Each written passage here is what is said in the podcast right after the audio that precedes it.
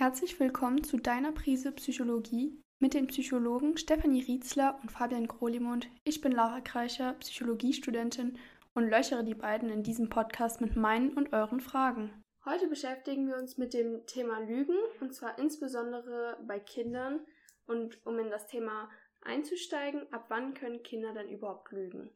Die meisten Kinder erlicken das so mit vier, fünf Jahren. Ich finde es noch spannend. Lügen ist etwas sehr Komplexes. Also die Kinder müssen gewisse kognitive Entwicklungsstufen bewältigen, damit sie das können. Sie müssen eine sogenannte Theory of Mind ausbilden. Also sie müssen ähm, zuerst erlicken oder erkennen, dass andere Menschen einen anderen Informationsstand haben als sie. Und jüngere Kinder können das nicht. Also so typische Experimente, die man dazu gemacht hat, ist beispielsweise, man hat eine Smarties-Schachtel genommen und hat den Kindern gezeigt, wie man da einen Bleistift hineinlegt. Und dann hat man gesagt, wenn jetzt deine, deine Mama oder dein Papa reinkommt und ich sage, was ist da drin, was sagt er oder sie wohl? Und die älteren Kinder haben gesagt, Smarties, oder? Weil es eine Smarties-Schachtel ist. Und die jüngeren Kinder haben gesagt, einen Bleistift. Also sie konnten sich nicht vorstellen, dass das, was sie gesehen haben, die Eltern ja gar nicht wissen und entsprechend anders antworten würden.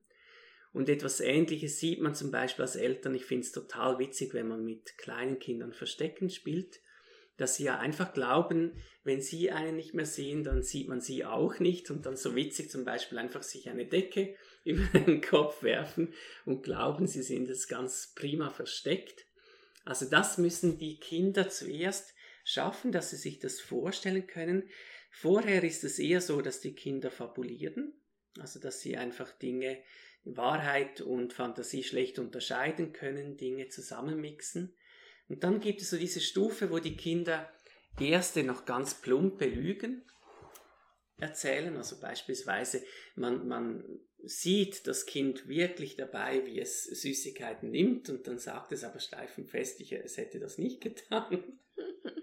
also da sieht man auch noch, dass der Übergang schwierig ist oder langsam entwickelt sich dann diese Theory of Mind und die Kinder sagen das nur noch, wenn man sie zum Beispiel nicht, nicht dabei gesehen hat.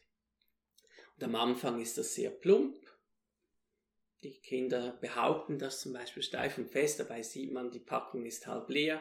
Das Kind war das Einzige, das da Zugang hatte oder in diesem Raum war. Und es wird dann aber steif und fest behauptet vom Kind. Du hast ja gerade gesagt, die Kinder behaupten es dann, wie jetzt beispielsweise mit den Süßigkeiten. Sind das dann so Motive, warum Kinder lügen? Was sind denn grundsätzliche Motive, warum Kinder lügen? Also bei den kleineren Kindern geht es schon meistens darum, dass sie sich einen Vorteil verschaffen wollen, dass sie mehr Süßigkeiten wollen, dass sie mehr Fernsehzeit wollen und dann zum Beispiel behaupten, sie hätten heute noch nicht so lange geguckt. Oder wenn das andere Elternteil nach Hause kommt oder dass sie beim vorigen Elternteil noch nicht Fernseh geschaut haben, damit sie nochmals dürfen. Und da geht es oft auch so um diesen kurzfristigen Vorteil, wenn die Eltern das rausfinden dann, oder? Ähm, Im Jugendalter wird, kommen andere Gründe hinzu. Also häufig geht es da eher darum, eine Strafe zu vermeiden, zum Teil auch darum, peinliche Sachen nicht zugeben zu müssen. Und was auch ein häufiger Grund ist, ist, dass man andere schützen will. Also dass man beispielsweise in der Gruppe gemeinsam etwas angestellt hat und man will dann nicht die anderen Freunde, Freundinnen in eine schwierige Situation bringen. Was kann man denn beispielsweise als Eltern dagegen tun, wenn man merkt, dass sein Kind oft lügt? Ja, also das schwierig ist, also diese Reaktion, gerade wenn man das moralisch selber sehr verwerflich findet, oder dann hat man vielleicht so den Wunsch oder die Tendenz, das Kind zu bestrafen, ähm, es zu beschämen. Und die Forschung zeigt, dass das eigentlich quasi die Reaktion ist, die am ehesten dazu führt, dass Kinder häufig lügen. Also auch ein autoritärer Erziehungsstil, wo man dann die Kinder sanktioniert, wenn sie gelogen haben, oder wenn man dann so als Eltern ganz enttäuscht reagiert übers Kind, dann sind das eigentlich für das Kind sehr gute Gründe weiter zu lügen, weil sie diese Reaktion der Eltern nicht möchten. Was man mit den jüngeren Kindern dann bereits beginnen kann, ist sie liebevoll darauf hinzuweisen, dass es hilfreich ist, nicht zu lügen, also dass es für die sozialen Beziehungen äh, schöner ist, wenn man ehrlich ist. Man kann sich darüber freuen, wenn Kinder die Wahrheit sagen.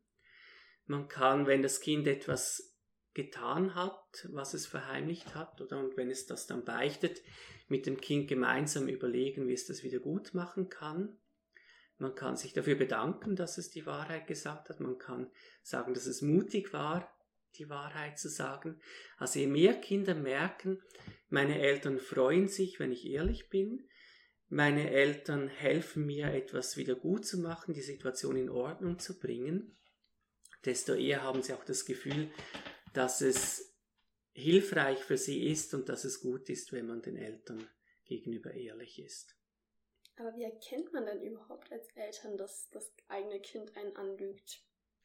Also zuerst ist es ja oft sehr plump. Also man kann es den Kindern eigentlich nachweisen oder die Beweise sind offensichtlich. Die Kinder haben auch am Anfang Mühe, also sie gucken einen dann zum Beispiel nicht an, wenn sie lügen. Und mit der Zeit äh, lernen sie aber doch so ein Pokerface aufzusetzen. Also sie lernen ihre Mimik zu steuern. Das ist auch nochmal etwas, was den Kindern sehr viel abverlangt. Und dann wird es halt wirklich schwierig. Also dann gibt es Kinder, die das ziemlich gut können und wo man das als Eltern eigentlich dem Kind dann auch nicht mehr wirklich gut ansieht. Ich würde, wenn ich einen Zweifel habe, da aber wirklich auch darauf verzichten, das Kind zu verhören oder zu einem Geständnis zu zwingen. Also das sind auch eher Verhaltensweisen von Eltern, die beim Kind weiteres Lügen begünstigen. Zum Teil ist Lügen aber ja auch wichtig gesellschaftlich gesehen, wie zum Beispiel, wenn man jetzt eben bei der Oma ist und das Kind sagt, es schmeckt ihm nicht, ist es vielleicht nicht immer von Vorteil, wird Lügen also sozusagen in unserer Gesellschaft vorausgesetzt. Ja, also das ist ein, ein kompliziertes Thema beim Lügen, oder? Weil die Kinder eigentlich ja nicht nur lernen sollen, ehrlich zu sein, sondern auch, wann es vielleicht nicht so gut ist, mit der Wahrheit rauszurücken. Das finde ich ein gutes Beispiel. Oder wenn ich ein Geschenk bekomme, oder dass ich dann nicht sage, es gefällt mir nicht, weil das die Gefühle von anderen verletzt. Oder wenn ich jetzt bei einer Freundin in die Wohnung gehe, sie mir die zum ersten Mal zeigt, dann werde ich wahrscheinlich nicht sagen, ich finde die voll geschmacklos eingerichtet. Also es, hat, es gibt einen gesellschaftlichen Konsens, dass man in gewissen Situationen lügen sollte. Und wenn man das nicht macht, dann ist man sehr schnell einsam. Dann kann es auch gut sein, dass man immer wieder seinen Job verliert, weil wir wollen keine schonungslose Offenheit. Also das ist etwas, was die wenigsten Menschen verkraften. Und ich finde, da muss man auch so ein bisschen als Elternteil drauf schauen, wie wichtig ist uns Ehrlichkeit, wie wichtig ist es uns, dass man auch zum Teil einfach zum Schutz der Gefühle anderer Menschen eben auf die Wahrheit verzichtet. Und das ist immer so eine Graustufe oder man kann ähm, auch einfach Dinge nicht sagen. Das ist oft so dass der Umgang mit der Wahrheit, den viele Menschen dann wählen, dass sie einfach verzichten, etwas zu sagen.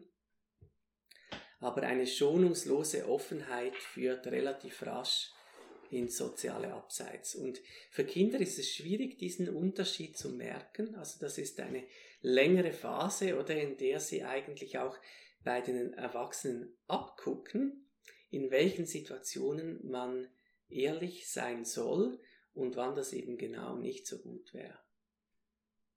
Du hast ja gerade schon über das Verheimlichen gesprochen. Ist Verheimlichen denn gleich Lügen? Kann man das gleichsetzen oder was ist da der konkrete Unterschied? Ja, also ich finde das eigentlich noch schwierig. Ich finde es nicht das Gleiche. Natürlich, wenn ich jetzt irgendetwas gemacht habe und ich verheimliche das, um mir einen Vorteil zu verschaffen, oder dann ähm, hat das schon eine ähnliche Konnotation wie Lügen. Aber ich weiß gerade zum Beispiel noch, eine Mutter hat mir mal gesagt in der Beratung, die war völlig entrüstet, weil ihre 15-jährige Tochter ihr etwas verheimlicht hat. Und da finde ich es noch schwierig, gerade bei den Jugendlichen, wenn man als Eltern diese Erwartung hat, dass Jugendliche einfach einem alles erzählen müssen. Ich weiß noch, meine Mutter hat mir, also hat mal gesagt, nicht direkt zu mir, aber ich war dort gerade so in der Zeit, man muss ja auch nicht alles voneinander wissen. Und das gibt einem wie so eine gewisse innere Freiheit, wenn ich zum Beispiel als Jugendlicher das Gefühl habe, meine Eltern sind prinzipiell da, sie hören gerne, wie es mir geht, aber ich muss auch nicht alles erzählen. Also ich habe das Recht darauf, gewisse Dinge für mich zu behalten. Das gehört auch ein Stück weit zum Erwachsenenwerden dazu. Und das kann man, finde ich, auch mal deutlich machen. Also dass man als Elternteil es schön findet, dass man die Kinder dazu einlädt, etwas zu teilen, aber dass es eigentlich nicht ein Recht ist, dass die Eltern vom Kind alles erfahren dürfen, während die Eltern zum Beispiel dem Kind gegenüber vieles verheimlichen dürfen. Und ich denke, das hat auch viel mit dem Alter zu tun. Also, dass man merkt, wenn die Kinder älter werden, oder, dann nimmt dieses Recht auf Privatheit ein Stück weit zu, und das ist ja nicht so, dass man sagen kann, wenn die Kinder 18 sind, dann dürfen sie, sondern einen Tag vorher sind sie einem zu völliger Offenheit verpflichtet. Also auch da gilt es in der Familie so ein bisschen darüber zu sprechen, wie man damit umgehen will. Und auch da wird die, das Gleiche gelten wie vorher, oder? Wenn ich möchte, dass ich Jugendliche habe, habe, die, die bereit sind, vieles zu teilen mit mir, dann ist es eben sinnvoll, wenn ich zeige, dass ich mit diesen, dieser Offenheit gut umgehe. Also, dass man mich ins Vertrauen ziehen kann, dass ich auf Privates, das die Jugendlichen erzählen, auch so reagiere, dass sie das weiterhin gerne tun.